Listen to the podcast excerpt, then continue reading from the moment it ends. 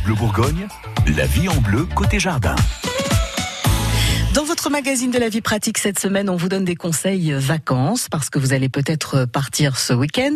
Si vous voulez retrouver votre jardin ou vos plantes dans un état acceptable en rentrant, il y a deux ou trois bricoles à faire euh, en amont. Nicolas Brune, vous êtes notre expert jardin. On fait quelque chose avec les plantes d'intérieur avant de partir?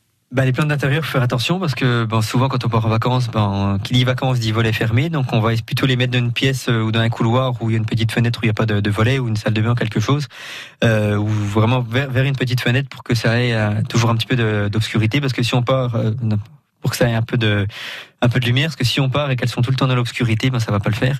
Bon, si on part une semaine éventuellement et encore moi je suis pas fan. Ouais. euh, par contre si on part deux trois semaines et que les plantes sont dans la nuit euh, constante ben, vous allez revenir euh, vous allez avoir des endives donc c'est pas l'idéal. Sauf si on aime les endives. Voilà. mais du coup ça, ça vaut pas le coup de mettre tout le monde dehors après, si on met les plantes dehors, euh, ben déjà, il faudra les mettre à l'ombre parce que si on met une plante d'intérieur directement au soleil, ben elle va brûler. Donc là, ça va être l'échec quasi garanti.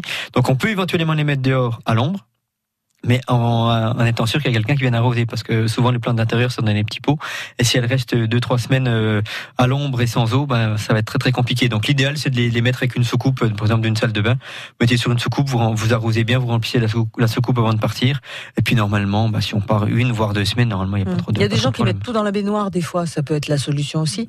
Enfin, faut être sûr que la, bon, la bonde ne fuit pas. Voilà, et c'est pas des plantes aquatiques non plus, donc euh, Ouais. qu'elles aient de l'eau pendant quelques jours au niveau des racines, ça va. Si elles ont de l'eau en permanence pendant 15 jours, ça va pourrir. Ah c'est vrai, ça peut être embêtant. Voilà, c'est pas des nénuphars, donc. euh, Vous faites bien de le préciser. Mais Non, si non, on a un non, nénuphar d'intérieur. une, une plante, euh, une plante, les racines sont faites pour avoir, euh, pour être dans la terre, avoir un léger, un sol frais, mais pas de l'humidité en permanence. Donc si, si ça a de l'humidité en permanence, elles vont pourrir. Mais du coup, on peut les mettre dans des pots plus gros avant de partir? Non. Non, ça, ne servira pas rien. grand chose. Non, non, non, une plante est, si c'est une plante qui est d'un pot de 20 cm, on va pas la mettre d'un pot de 40 parce qu'elle va faire beaucoup de racines après, elle va, elle va plus trop pousser. Elle va faire des racines avant de refaire des feuilles. Donc, euh, on les garde toujours dans des pots légèrement plus grands, mais pas dans des très, très gros pots. Ouais.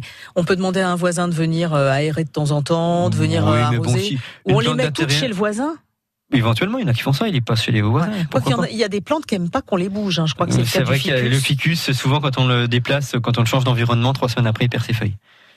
Donc et le, gros problème, c'est qu'on voit qu'il commence à perdre ses feuilles, on dit ah il perd ses feuilles, il manque d'eau. Donc on l'arrose, il perd encore plus de feuilles. On l'arrose encore plus et après il pourrit à nouveau des racines et après la plante elle meurt.